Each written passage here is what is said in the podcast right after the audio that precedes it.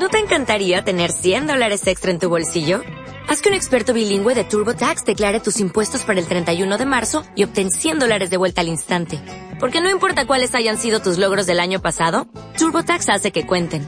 Obtén 100 dólares de vuelta y tus impuestos con 100% de precisión. Solo con Intuit TurboTax. Debes declarar para el 31 de marzo. Crédito solo aplicable al costo de la presentación federal con TurboTax Full Service. Oferta sujeta a cambios o cancelación en cualquier momento un bacalao. Y ya le haremos algo. Sí, pero eso es de comer, es distinto. Venga, Manolo, gracias. Eh, Castilla-La Mancha a las 8. Volvemos mañana a las 8 en punto. Ahora llega Solidarios con Mayra Herrero. Hasta mañana, adiós.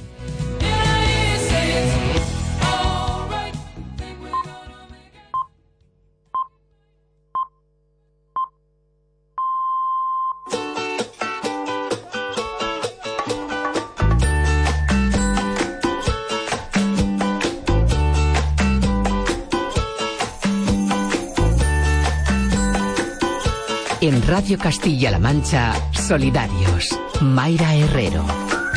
Hola, ¿qué tal?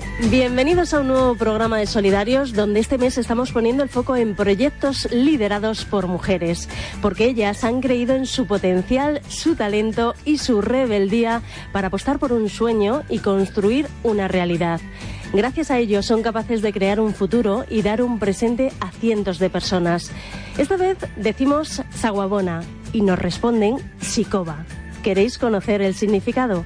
Pues quedaos, porque lo desvelamos en un instante. Lo hacemos de mil y una forma y con mil y un acentos.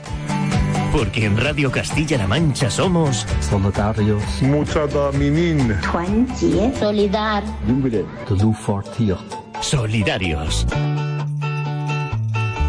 Acentos que hoy nos llevarán hasta África, hasta unos sonidos ancestrales, hasta experiencias únicas de las que hemos querido ir tirando para encontrar la raíz. Y esa raíz nos vincula directamente con Castilla-La Mancha, porque queremos conocer el trabajo de la ONG África Saguabona, liderada y presidida por una castellano-manchega, Vanessa Lorenzo.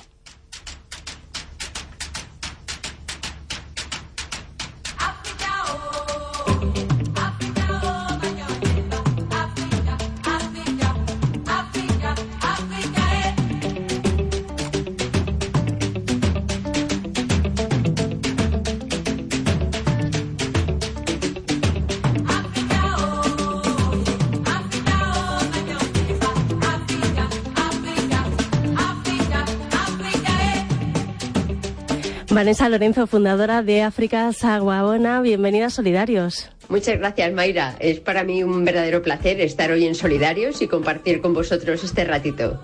Decía al arranque de programa que tal vez te debería saludar diciéndote Saguabona. ¿Qué significa este saludo y su respuesta? pues mira, Saguabona es un saludo que se utiliza en el sur de África que significa yo te respeto, yo te valoro, eres importante para mí. La otra persona responde Sikoba, ¿qué quiere decir? Entonces yo existo para ti. A nosotros la verdad es que nos pareció súper bonito. Eh, nosotros tardamos tiempo en poder encontrar un nombre que definiera la ONG porque queríamos que representara pues, los valores, los principios que nosotros teníamos hacia la población con la que íbamos a trabajar, que representara la esencia del proyecto, ¿no? Y cuando por casualidad encontramos la palabra Saguapora fue como un flechazo y dijimos, mira, es que el yo te respeto, yo te valoro y eres importante para mí es precisamente lo que nosotros sentimos por la población, en este caso senegalesa. ¿Quiénes sois, Vanessa, y dónde o cómo desarrolláis vuestra labor? Bueno, África Saguabona es una ONG pequeña formada 100% por voluntarios. Somos un grupo de personas anónimas, como puede ser cualquiera de los oyentes, que trabajamos en este proyecto en nuestro tiempo libre y sin recibir contraprestación económica alguna. Y, por ejemplo, incluso cuando viajamos al terreno, nosotros asumimos nuestros propios costes, de, tanto de transporte como alojamiento, manutención. Tampoco tenemos gastos de alquiler de sedes ni de personal, porque ello lo que nos permite es mantener una cosa que teníamos clara desde el principio y era nuestro compromiso de destinar el 100% de las ayudas que recibimos al proyecto. Porque, bueno, todos nosotros también somos socios de otras ONGs y al final, bueno, pues cuando haces un esfuerzo económico lo que quieres es que ese dinero, o por lo menos el, tanto por ciento más alto posible, llegue allá donde más se necesite, ¿no? Y que no se pierda en, en gastos intermedios. Entonces, bueno, Bueno, pues eh, nosotros nos comprometimos a ser eso, 100% voluntarios que destinamos el 100% de las donaciones al, terreno. Y ese terreno al que me refiero eh, es una pequeña comunidad rural de Senegal, eh, ubicada al sur, sur, sur, ya pegando prácticamente con Guinea y con Mali, que se ubica en el distrito de Dindefelo. Y bueno, teníamos un interés común y era el de mejorar las condiciones de vida de, de estas casi 10.400 personas que bueno viven distribuidos en 25 poblados, la mayoría de las etnias Peul y Mandinga. Y bueno, es una zona de muy difícil acceso y sin infraestructuras básicas para que se hagan los oyentes una idea, infraestructuras tales como la luz o como el agua potable. Claro, porque en África una persona puede morir, morir por la ausencia de un simple antibiótico. Exacto. La situación en esta zona de Senegal, bueno, como en otros tantos lugares del planeta, es de desamparo total. Eh, allí parece que olvidaron aquello de que la salud es un derecho humano, que además debería ser universal, ¿no? Y yo es que creo que el lugar y la situación en la que hayas nacido no debería nunca privarte de tener acceso a un derecho tan básico como este. Y vamos, de hecho es que esta creencia es por lo que puse la primera piedra de África Sawabona. En mi primer viaje a Senegal me impactó muchísimo ver el sufrimiento de una niña que todavía tengo en la mente los gritos de dolor porque había sufrido grandes quemaduras, no había podido tener acceso a tratamiento y al regreso a España pensé eh, yo que por desgracia tengo que pasar todos los años por hospitales, que he pasado por muchos médicos, si yo hubiera nacido aquí, ¿qué, habría sido de mí? O sea, eh, lo tenía claro, me habría muerto ¿no? Entonces, bueno, eh, pero es que os pongo otro ejemplo. en ocasiones que un niño siga o no viviendo, pues puede depender de que sus padres tengan 2,53 céntimos para poder comprar un antiparasitario y un antibiótico. Eh, y es que, bueno, en nuestra zona el acceso a la atención sanitaria es complejo por varias razones, ¿no? Por un lado, el distrito cuenta solo con un enfermero y una matrona del gobierno que deben atender a las 10.400 personas que están allí y lo hacen con unos recursos muy limitados. Eh, para que os hagáis una idea, tienen un dispensario con unas cuantas habitaciones en las que lo único que hay son unas pocas camillas y una medicación que nunca cubre eh, pues las necesidades más básicas, ¿no? Por otro lado, esta atención sanitaria, que por pobre que sea, hay que pagarla. El 80% de esta población no tiene recursos económicos para ello. Entonces, eh, date cuenta que las familias cuentan más o menos con unos ingresos medios al cambio por 70 euros al mes. Con lo cual, pues pagar una atención médica es, es imposible, ¿no? Es, es un lujo que, que ellos no, no, no, tienen. Y para más INRI, si las complicaciones eran pocas, se une el tema de la distancia y la dificultad del acceso físico, ¿no? Porque estos pueblos están dispersos, algunos de ellos incluso están en la montaña y para llegar al dispensario puede llevarles tres horas a pie. O sea que imaginaos una persona que está enferma tres horas a pie. Ya complicado. Y ante esta situación, ¿qué pasa? Porque enfermedades menores como una pequeña infección parasitaria, si no se tratan a tiempo, cuando se unen, por ejemplo, a una malnutrición o una malaria, que son muy comunes en nuestra zona, pues tienen, por desgracia, un desenlace fatal y, da muchísima rabia y muchísima, muchísima impotencia. Pues mira, desde Senegal, un responsable sanitario nos ha dejado este mensaje.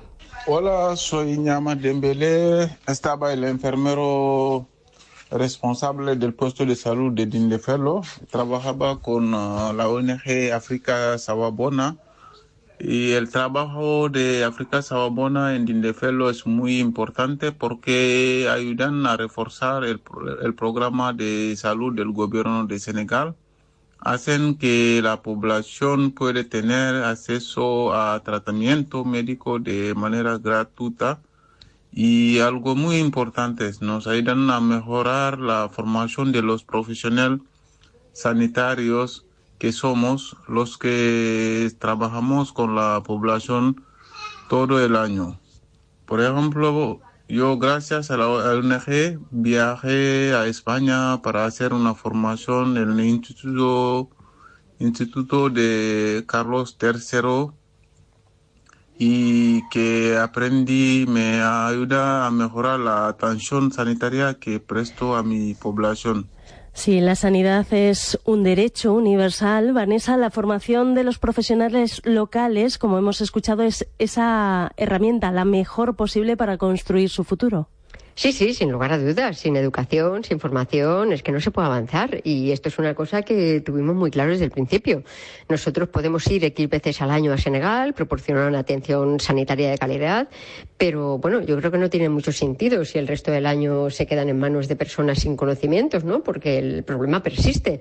Entonces, bueno, lo que hicimos desde el inicio de la ONG en 2014 fue llevar a cabo un programa de formación en colaboración con los representantes del Ministerio de Salud y Acción Social de Senegal. Es un programa de formación que ha ido creciendo año tras año y del que la verdad nos sentimos muy orgullosos.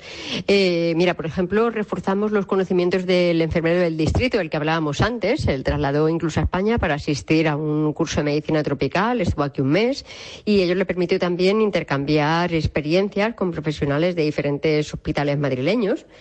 Por otro lado, hicimos también un acuerdo con el gobierno senegalés para sufragar los gastos de la formación en ecografía de la matrona y además tras finalizar las prácticas se le donó un ecógrafo portátil con el que ahora se, puede atender a todas las mujeres embarazadas, porque imaginaos que el ecógrafo más cercano lo tenían a 40 kilómetros, pero para esos 40, para recorrer esos 40 kilómetros se necesitaban dos horas y media de, camino en un 4x4, ¿no? Imaginaros cómo estaba el, terreno y en las condiciones de, de una mujer embarazada embarazada con esos baches y esos saltos pues no eran las mejores, ¿no? No eran las más seguras.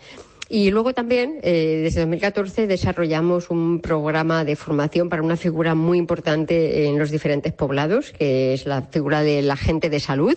Ellos nos ayudan, ¿no? Es una vía para llegar a la población y, ayudarles en la prevención y en los cuidados más básicos, ¿no? Estos agentes de salud cada año reciben su formación en malaria, en primeros auxilios, en higiene, en nutrición, y ellos son los encargados de, bueno, pues estar en contacto directo con con, la población eh, y poder identificar esos síntomas incipientes de los que hablábamos antes, que en caso de no ser atendidos eh, a tiempo pueden derivar en, consecuencias bastante nefastas. ¿no?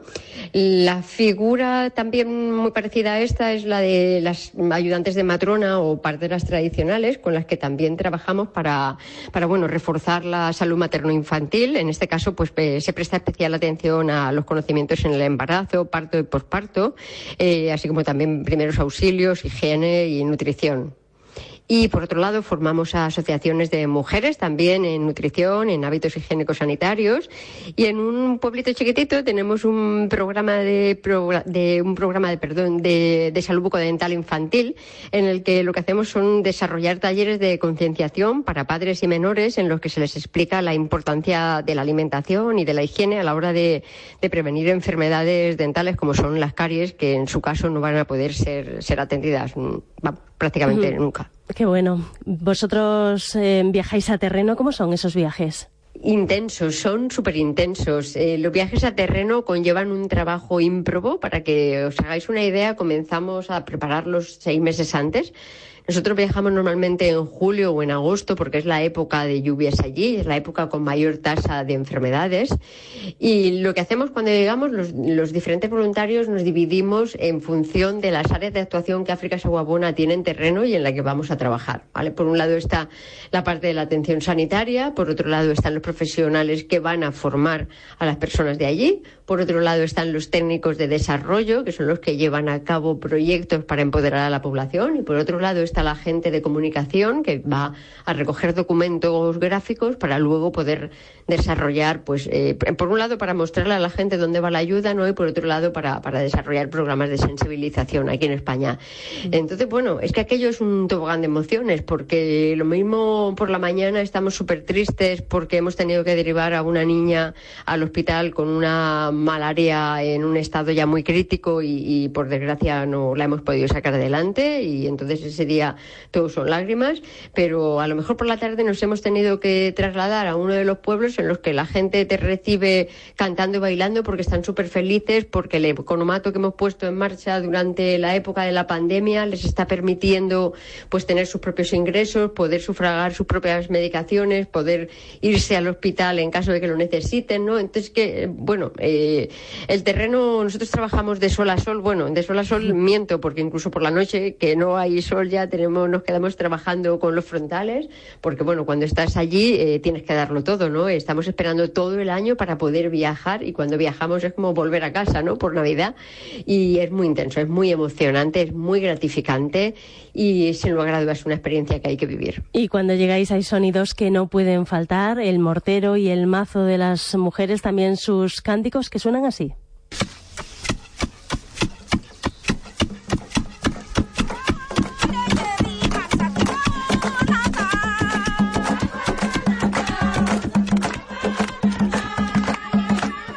¿Qué representan, Vanessa? ¿Qué simbolizan para vosotros estos cánticos?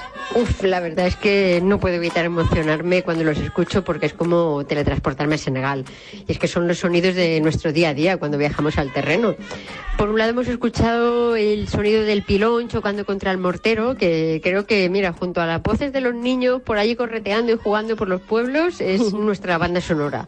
Allí las mujeres pasan una media de cinco horas al día moliendo a mano cereales para alimentar a la familia, con lo cual Da igual a la hora que vayas al pueblo, da igual al pueblo que vayas, siempre puedes escuchar los sonidos de los morteros, dale que te pego, pum, pum, pum, pum, hora tras hora. ¿Y esas voces de las mujeres qué son exactamente? La música en la cultura africana está muy arraigada, forma parte de sus tradiciones.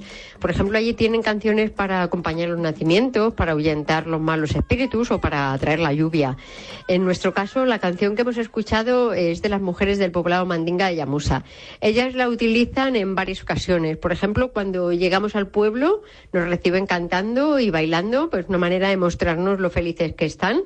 Y por otro lado, en esta ocasión exactamente, eh, cantaban para agradecernos la puesta en marcha de un proyecto que llevamos a cabo a lo largo de la pandemia, que fue la construcción para ellas de un molino para poder realizar esa molienda de un, a través de un sistema mecánico que, por supuesto, iba a facilitar muchísimo su vida. De hecho, ha cambiado. Ellas nos decían, ahora tenemos cinco horas más de nuestra vida, ¿no? Para poder invertirlo en, otras, en otras tareas, ¿no? Eh, con lo cual, nosotros, la verdad es que es súper emocionante porque, porque, bueno, ver bailar a, a las mujeres y a las niñas, niñas desde dos años que apenas se pueden mantener en pie, hasta las personas mayores. Son momentos que compartimos con ellos, que nos sentimos parte de, su comunidad y que sin lugar a dudas es súper emocionante. La pandemia ha parado muchas cosas, pero no todas, y ese molino del que nos hablas pues se ha hecho durante este tiempo. La vida en terreno no es fácil, nos lo ha explicado María Jesús Galindo. Ella es enfermera que vivió un voluntariado allí fue de voluntariado al país Basari en el año 2018 y una de mis funciones allí fue subir a la montaña, donde había varias poblaciones con, enfermos que no podían acudir al dispensario y tenían que subir y bajar unas montañas muy escabrosas en las que nosotros que no estábamos enfermos nos costaba muchísimo tiempo, muchas horas nos costó llegar desde, desde el campamento hasta allí para que ellos pudieran subir y bajar enfermos era imposible. Es bueno, muy, muy reconfortante también la, la acción que llevamos allí por, por, por, ver que podíamos llevar un poquito de nuestras medicaciones y ofrecerles un poquito de nuestra ayuda para que ellos pudieran sobrellevar la enfermedad que en ese momento necesite de, de nuestra atención. Me llamaron la atención muchísimas cosas allí, pero sobre todo son esos poblados que están inmersos en la, en, la selva, en el alto de la montaña y que no tengan acceso, no tengan un dispensario de salud, nada más que el que estaba a varios kilómetros y, como os digo, montaña arriba, montaña abajo. Ha sido una experiencia fabulosa para mí, la verdad, dentro de, de mi vida profesional y mi vida personal. Y agradezco muchísimo a África Saguabona la oportunidad que me dio y, decir también que es una, una ONG que es muy limpia, muy limpia y muy libre.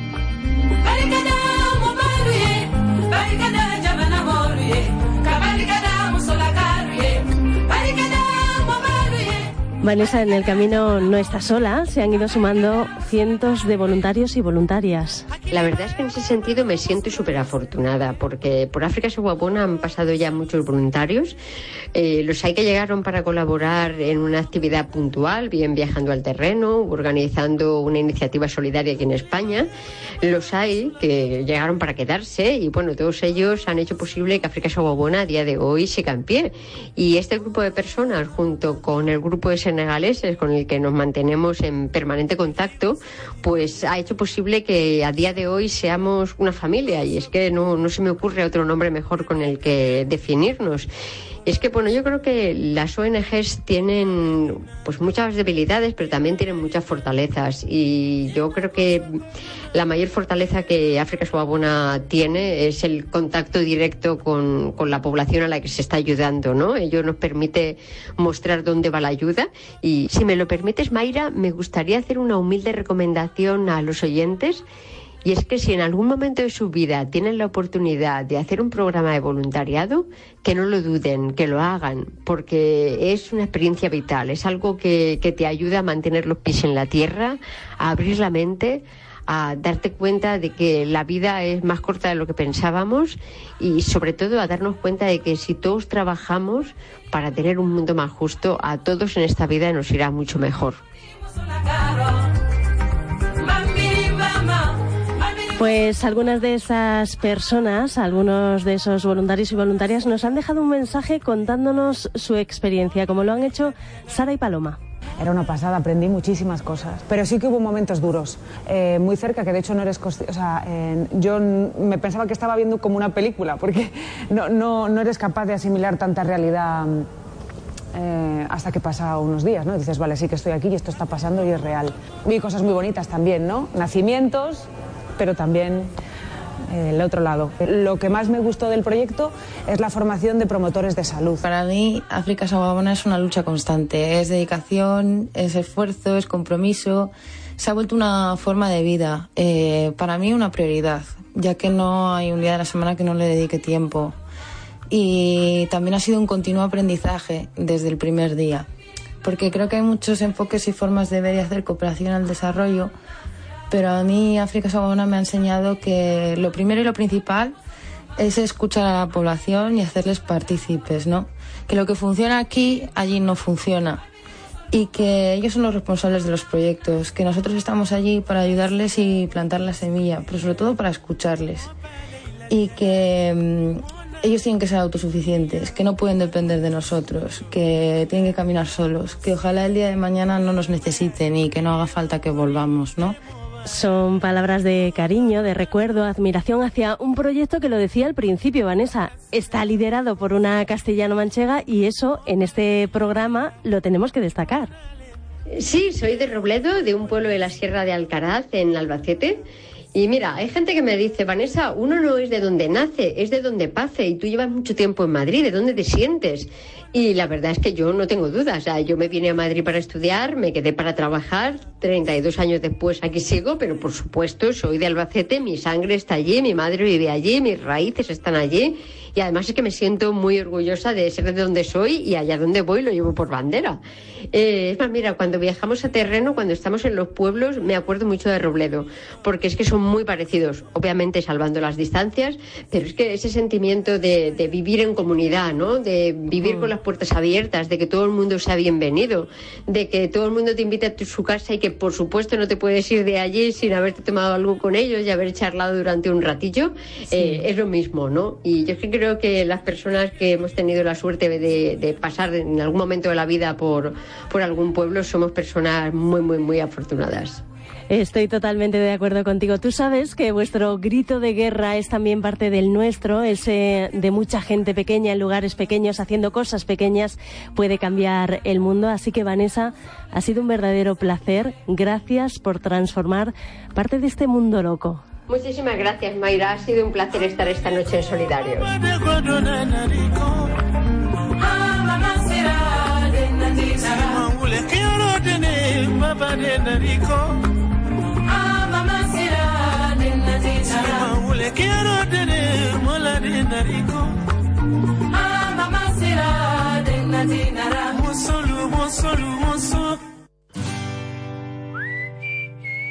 Dijo Eduardo Galeano que mucha gente pequeña en lugares pequeños, haciendo cosas pequeñas, pueden cambiar el mundo. ¿Y tú qué haces para cambiarlo?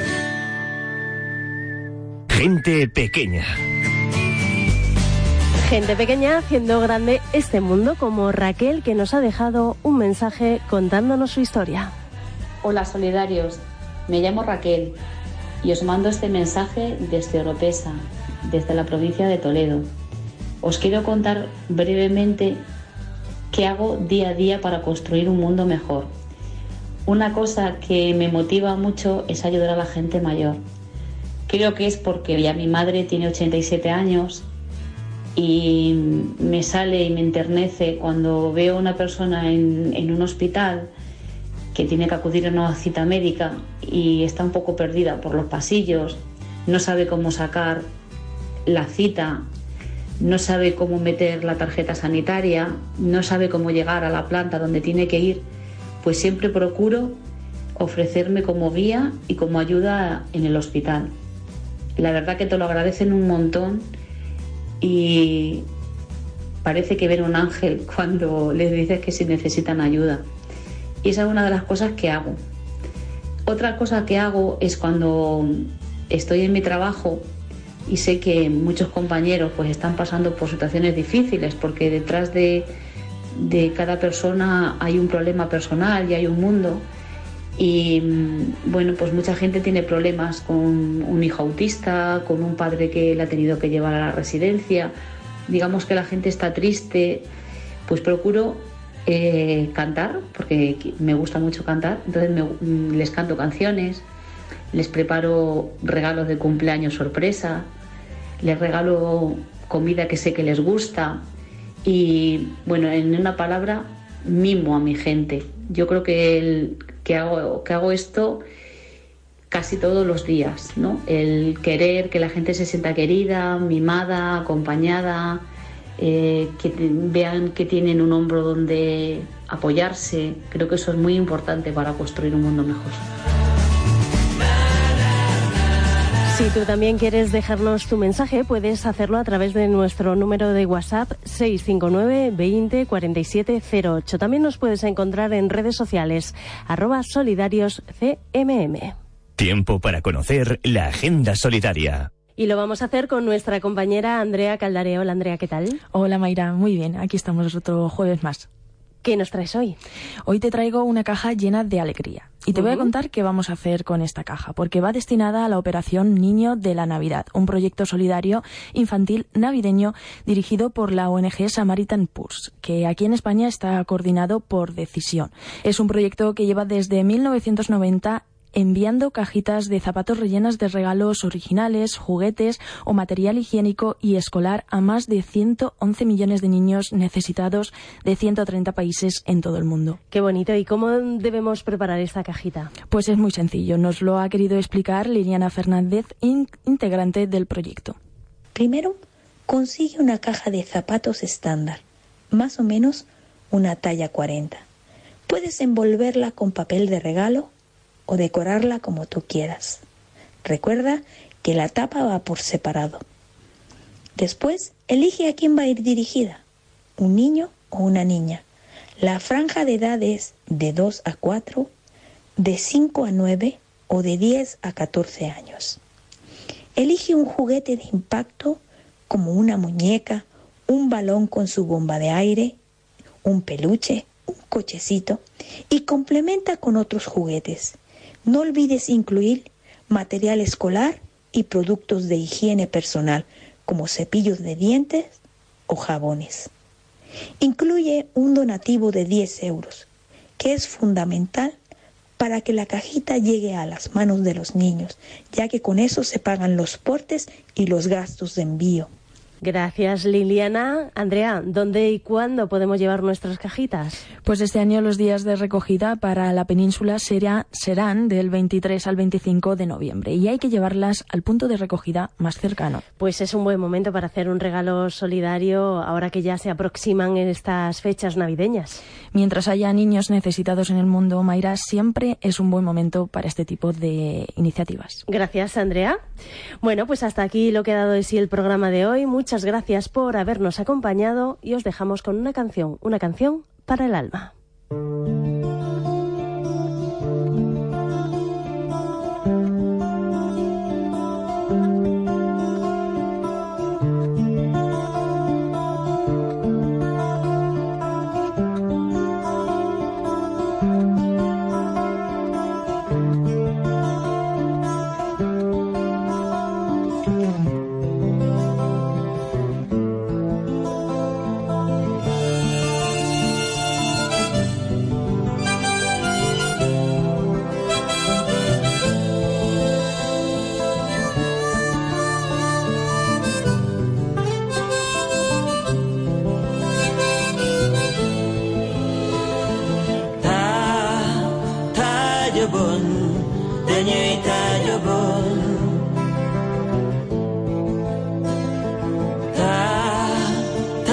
Taajo bon dañuy taajo bon Abdu hu jambar ñaari malaika la